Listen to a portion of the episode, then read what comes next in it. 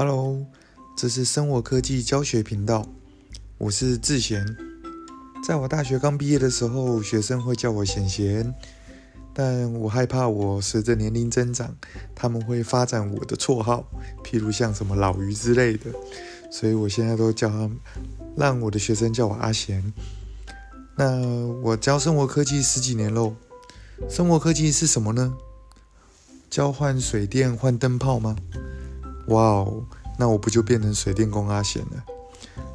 嗯，生活科技对我来说其实是一门具有灵魂的课程。那什么是有灵魂呢？